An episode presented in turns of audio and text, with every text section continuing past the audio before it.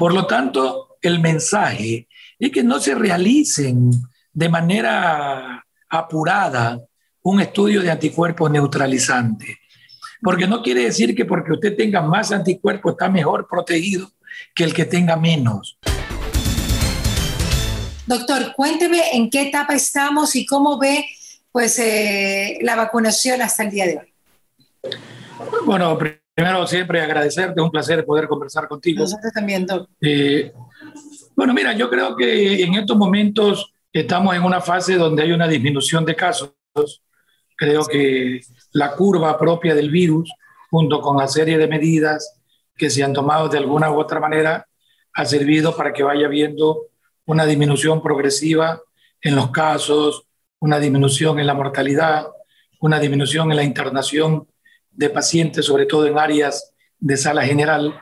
Y la terapia intensiva es un lugar donde no podemos evaluarlo eh, de una manera muy objetiva, porque son pacientes que normalmente tienen una larga estancia, por lo tanto no, no, no es una, una variable eh, muy útil, porque son pacientes que se quedan a veces internados hasta un mes.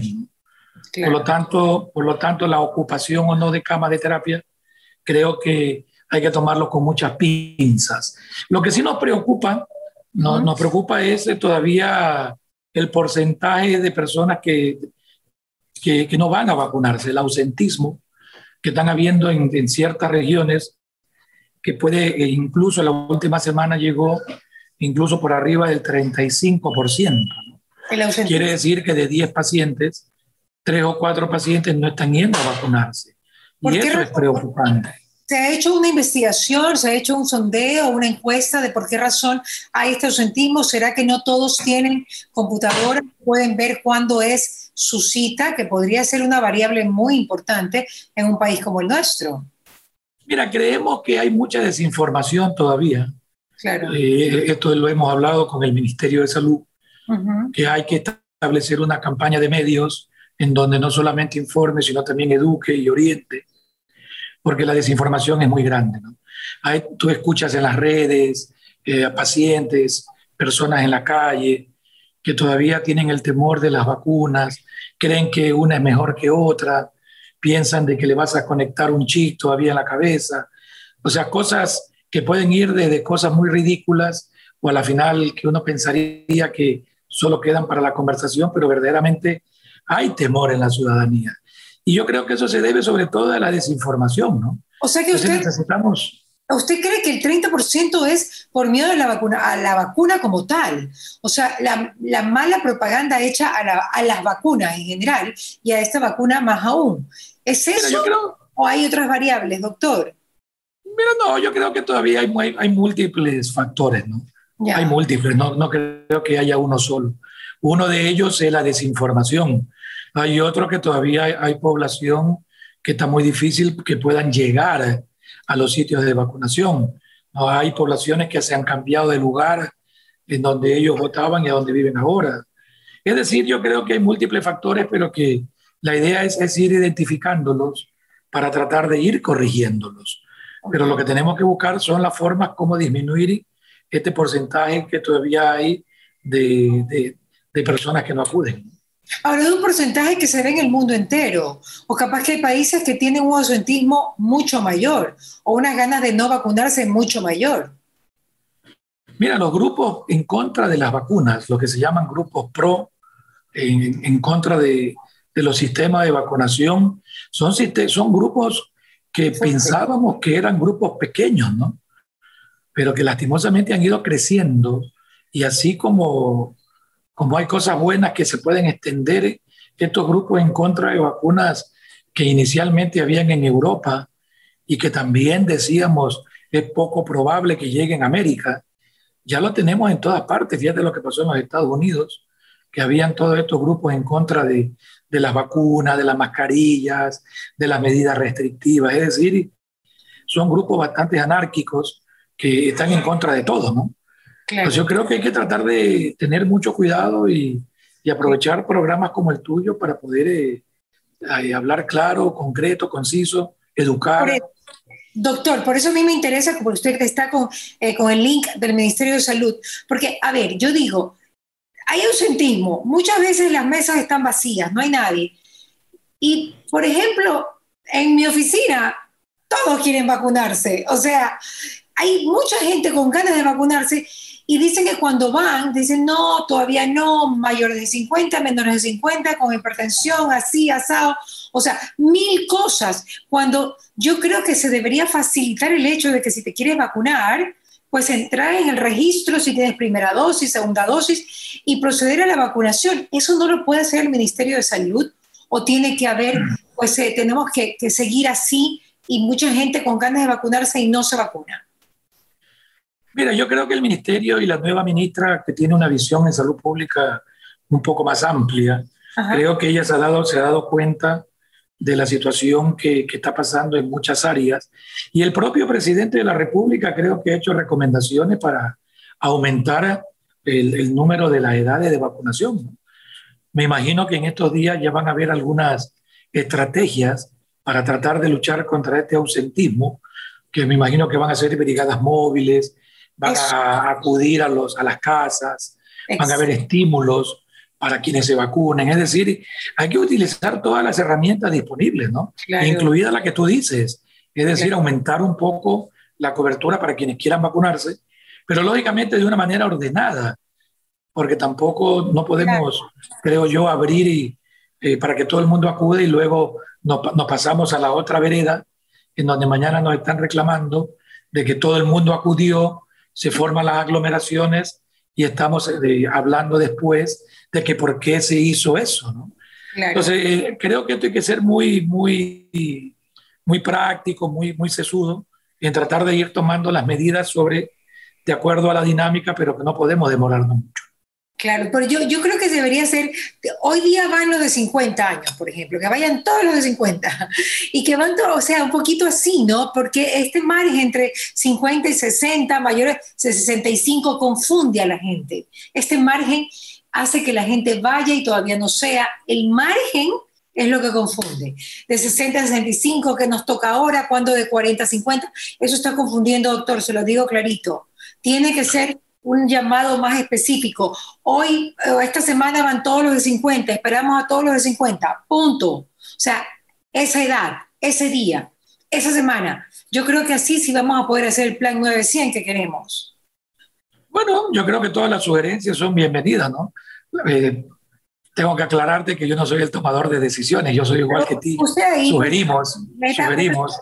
también para, porque es cierto, es que da rabia ver el ausentismo da, da rabia, porque hay muchos brazos que están con ganas de vacunarse y no pueden porque no les toca. Eso es terrible, doctor. Podríamos avanzar más rápido. Totalmente de acuerdo, totalmente de acuerdo contigo.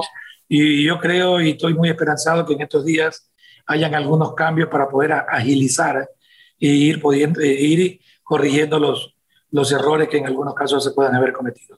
Doctor, bueno, vamos a otro tema. ¿Qué pasa con las personas? Y le voy a hacer la pregunta específica de alguien que me contó que se había puesto una de las vacunas y que no había salido reactivo, o sea, que como que no se hubiese puesto ninguna vacuna. ¿Por qué se pueden dar estas cosas haciéndose el examen de anticuerpos neutralizantes? Mira, las organizaciones como la FDA, organizaciones como el CDC, como la propia Organización Mundial de la Salud o la EMA, que es la entidad europea, todas ellas han recomendado de que en este momento no existe una, una indicación para poder medir la eficacia de una vacuna a través de exámenes.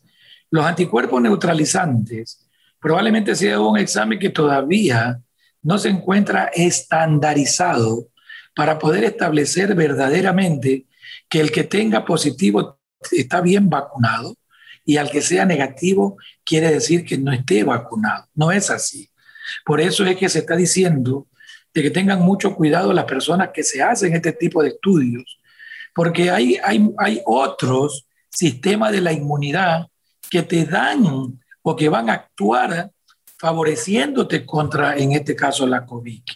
Por eso es de que hay que tener mucho cuidado, mucho cuidado el querer realizarse estudios de este tipo y el hecho que tenga negativo probablemente deprime a la persona pensando que tiene que volver a vacunarse o anda buscando otra vacuna para tratar de ver si a la final es mejor de la que se puso. Y lo único que esto hace es confundir a la población. Por ahora, la mejor forma que podemos medir la eficacia de las vacunas es lo que está pasando en países donde ha disminuido las hospitalizaciones, donde han disminuido los ingresos a terapias intensivas. Esa es la mejor forma. Mira, nosotros mismos en el Ecuador, mira lo que nos está pasando. Estamos disminuyendo todas las hospitalizaciones en personas mayores de 60 años. A pesar de tener un, un 4% de la población vacunada, pero en los mayores de 60 años, en donde ya se comenzó a vacunar desde febrero, ya estamos viendo de que hay una disminución de este grupo poblacional ¿no? que se ingresan a los hospitales. Eso quiere decir que la vacuna es efectiva. En este momento, ¿quiénes son los que se están internando? Los que no se han vacunado y, y personas más jóvenes que todavía no llegan o no es el momento para vacunarse. Por lo tanto, el mensaje es que no se realicen de manera apurada un estudio de anticuerpos neutralizante. Porque no quiere decir que porque usted tenga más anticuerpos está mejor protegido que el que tenga menos. Y el que no tiene, no quiere decir que no tenga protección, porque existen otros mecanismos de inmunidad que le van a dar protección para la vacuna. Hay vacunas hay vacunas diferentes, por ejemplo, como las chinas, como la que se llaman de virus inactivado, la Sinovac, hablando específicamente, que su mecanismo o su plataforma es diferente a la vacuna de RNA mensajero o de vectores virales.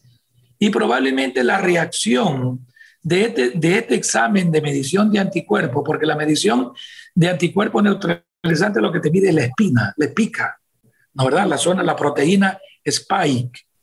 Por lo tanto, la vacuna de virus inactivado es probable que tú tengas que medirla después de más tiempo. ¿no? La otra tú la mides a los 14 días y tienes buenos niveles. Pero a veces hemos visto que pacientes con vacuna de Sinovac recién comienzan a elevar anticuerpos después de 4, 5, 6 semanas. Pero no quiere decir, Mariela, y por favor, que esto esté relacionado con la inmunidad. La protección te la dan después de dos semanas de vacunado. No confundamos. Cuidado, nos vamos a crear esa falsa expectativa de que no estoy protegido porque no tengo buenos niveles. Esto no está estandarizado. Usted garantice, no, la persona tiene que garantizar que la vacunen. Todas las vacunas en este momento son buenas. Todas las vacunas nos están ayudando a que exista casi un 100% de disminución de mortalidad por arriba del 90% de que los pacientes se hospitalicen. Tú te puedes infectar, pero no te vas a complicar y no te vas a morir. Y eso es lo que la persona tiene que saber. Ahora, cuando usted habla de estandarizados, que este, que este examen eh, no está estandarizado, ¿qué significa? Que yo puedo creer que sí, de hecho, este examen fue hecho con Pfizer y con Moderna, pero no fue hecho con otras vacunas. Eso sí es cierto. Exactamente, exactamente. O sea, para que la propia Organización Mundial de la Salud, para que el propio CDC de Atlanta te digan que no está recomendado realizar una medición de la efectividad de la vacuna, es porque todavía se están haciendo estudios para tratar de establecer los niveles de corte, para saber si las diferentes vacunas van a tener el mismo estímulo a nivel de esta proteína spike, que es la que te mide los anticuerpos neutralizantes. Es decir, es probable que de aquí a dos meses estemos hablando a la final cosas diferentes, pero esa es la dinámica de la medicina.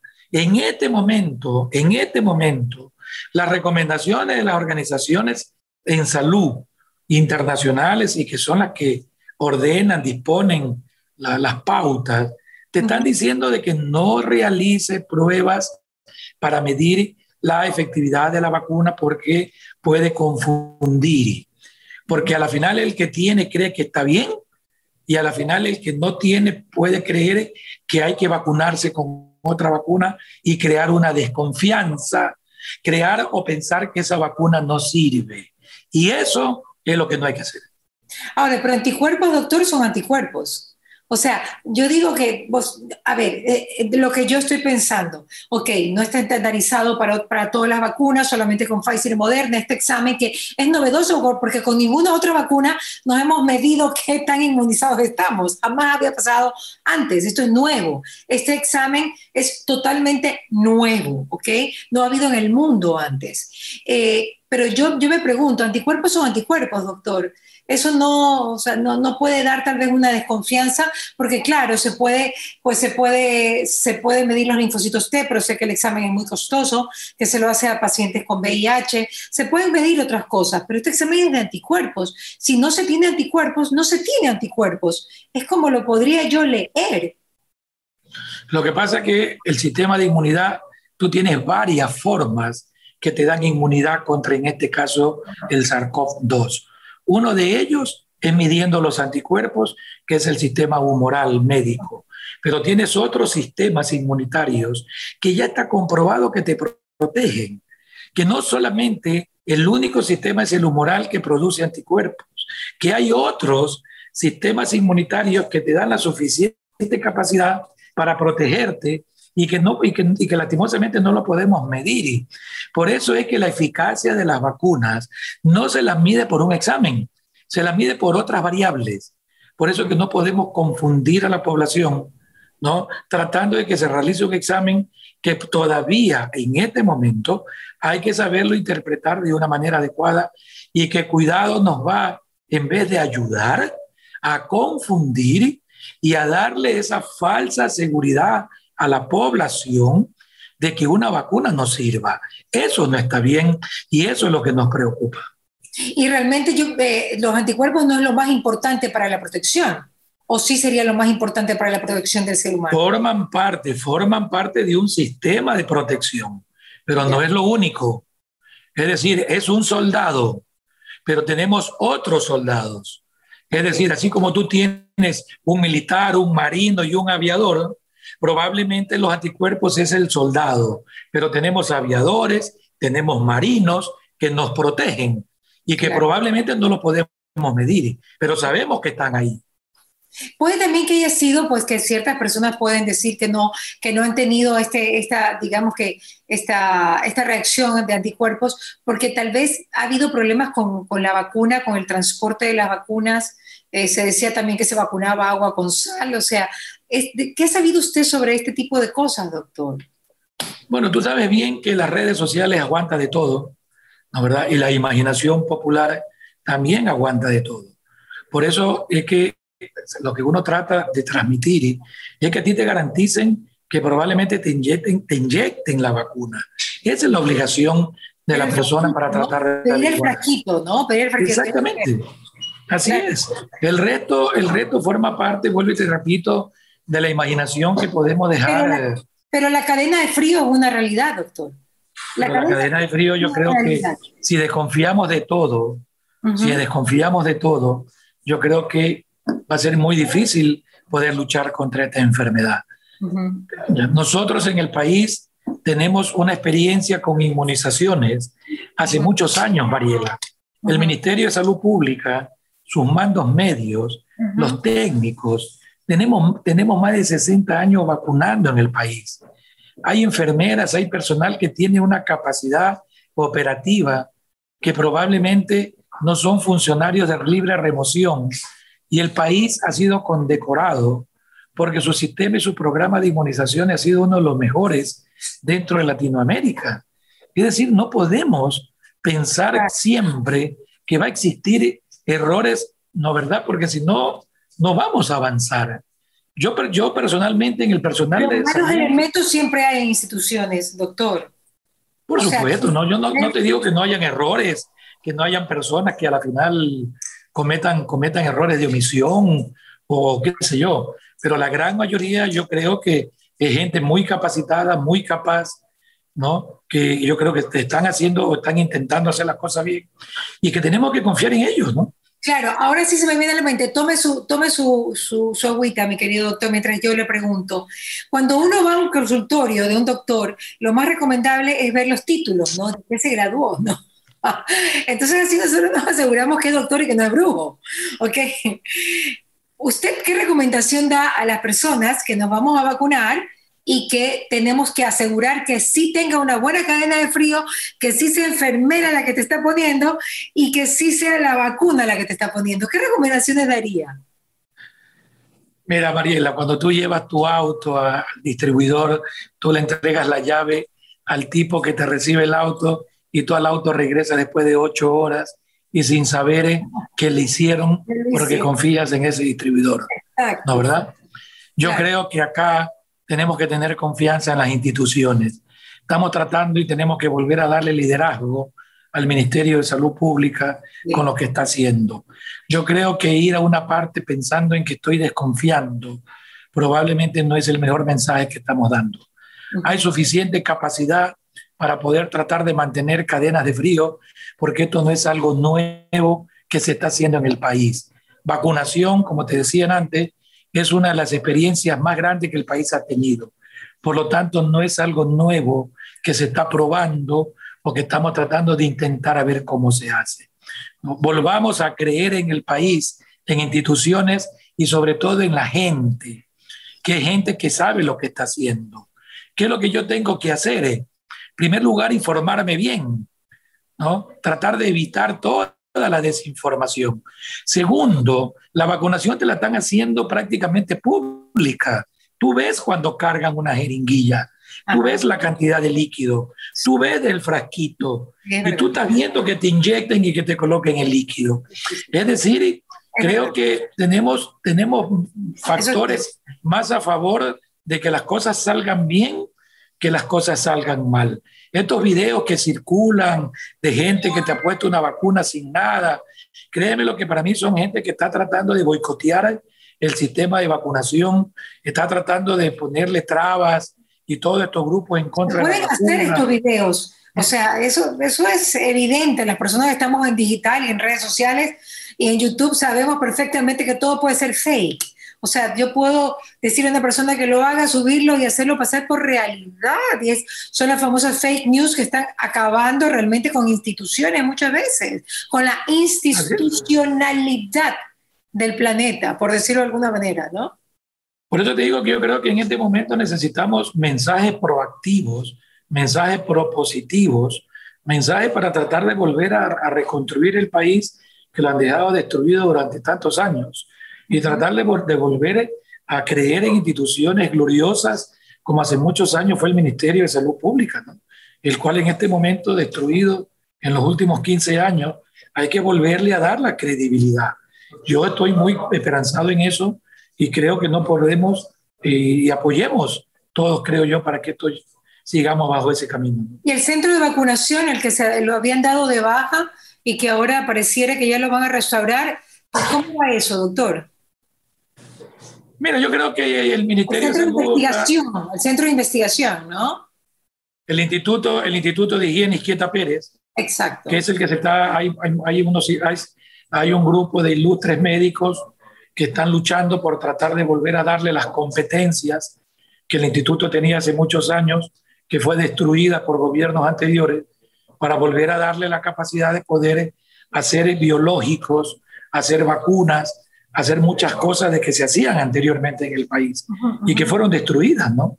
Por eso te digo que necesitamos empujar todos para el mismo lado, tratando de mejorar las cosas que hay que mejorar, pero tratar de...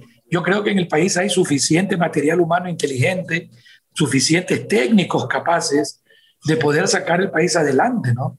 Nosotros no tenemos diferencias con países del primer mundo.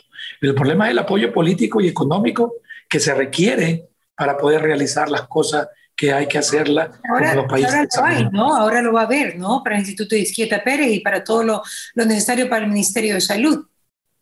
Bueno, eh, eso es lo que estamos ansiosos esperando. Siempre los nuevos gobiernos a uno le crea una, una nueva esperanza de que se pueda redireccionar muchas de las cosas que muchos venimos luchando hace muchos años. Ahora, doctor, ya para finalizar y por un poco para romper mitos, ¿qué pasó en Chile? ¿Por qué razón, vacunándose, hubo un nuevo confinamiento? ¿Qué pasó? Mira, cada país tiene que analizar sus, sus características epidemiológicas independientemente.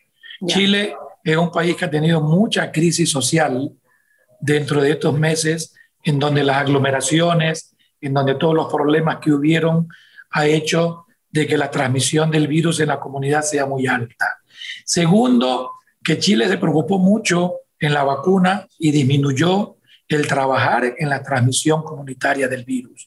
Es decir, sabemos que la vacuna es importante, pero no podemos dejar de trabajar todavía hasta que no tengamos un porcentaje importante en todo lo que es bioseguridad, ventilación y todas las otras medidas. Y lo tercero es que Chile tiene algunas otras variantes de virus que probablemente haya disminuido un poco la eficacia de la vacuna, pero igual de lo que hemos podido conversar con colegas chilenos, ellos saben muy bien que la disminución de pacientes en mortalidad en terapia intensiva también la han tenido. Es decir, lo que están teniendo es una transmisión comunitaria, pero la disminución de mortalidad, la disminución de hospitalizaciones en terapia intensiva, ellos por ahora mantienen el 70%. La diferencia que ellos con 70-75% hacen cuarentena. Nosotros esperamos que tener lista de espera en terapias intensivas y recién ahí los gobiernos anteriores quisieron hacer cuarentena. Esas son las grandes diferencias en gobiernos donde la salud pública debería ser orientada por técnicos y no por orientaciones políticas. ¿Qué pasa con, ya les juro que esta sí es la última, doctor, nos vamos a comer. ¿Qué pasa, qué pasa con, con, la variante Delta? ¿Qué pasa con, es la hindú, ¿no? La Delta. ¿Qué pasa con, tenemos que, que tenerle miedo? Mira, la variante Delta es la que está preocupando al mundo entero. Y las inequidades, las inequidades en la vacunación es uno de los responsables de esto. Tú tienes países como Israel, que tiene vacunado al 70%, pero tienes otros países que recién van por el 1%. Entonces, estas inequidades en el mundo sobre la vacunación es la que nos va a pasar mayor factura con las variantes, porque países desarrollados donde se han preocupado en tener vacunas incluso más allá de su población.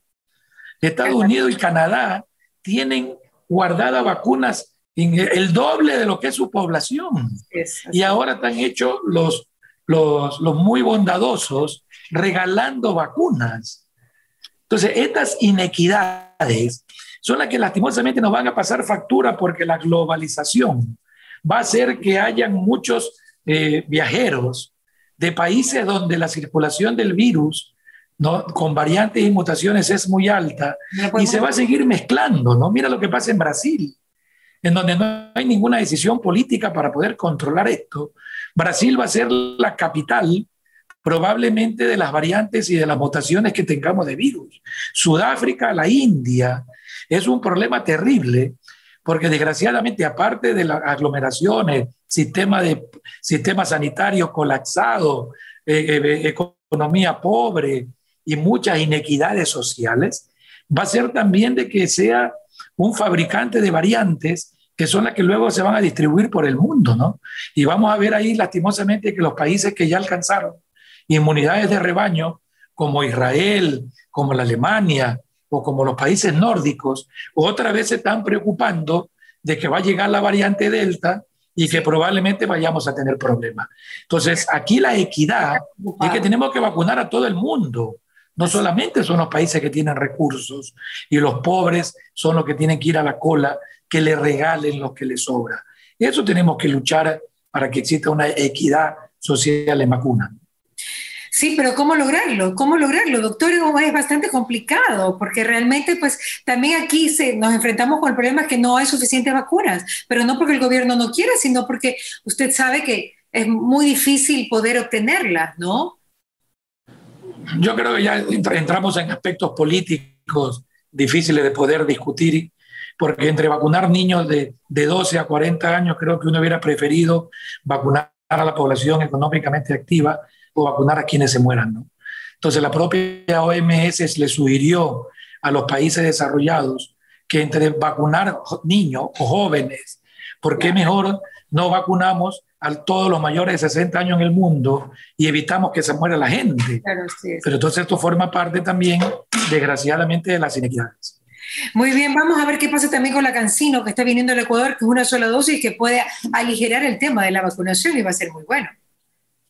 Bueno, en este momento todas las vacunas que están aprobadas por la OMS son vacunas que nos están ayudando a disminuir mortalidad y a disminuir hospitalizaciones. Ese debería ser el concepto claro, que vacunémonos para no morirnos y no hospitalizarnos. Muy bien, doctor. 1 y 32, nos hemos quedado con usted media hora más en el programa, pero vale la pena siempre. Ya saben que este programa se reprisa el día de mañana en Radio Fox 106.5 y va a estar también en YouTube y en mi canal eh, de Mariela TV y también en la página web. Un abrazo, mi querido doctor, siempre lo quiero mucho y gracias por toda su ayuda humanitaria para todo el Ecuador y todo lo que nos escucha, porque seguro que ya está dando charlas internacionales acerca del COVID. Un abrazo, Doc. Igual, un abrazo, cuídate igual. ¿Qué pasa con Mariela? Llegó a ustedes gracias al auspicio de Nature's Garden, Interagua, Engistol y Neurexan, UTEG, Maggie, Pharmaton, Doc Chow Extra Life, Deus Secret y Neurobion.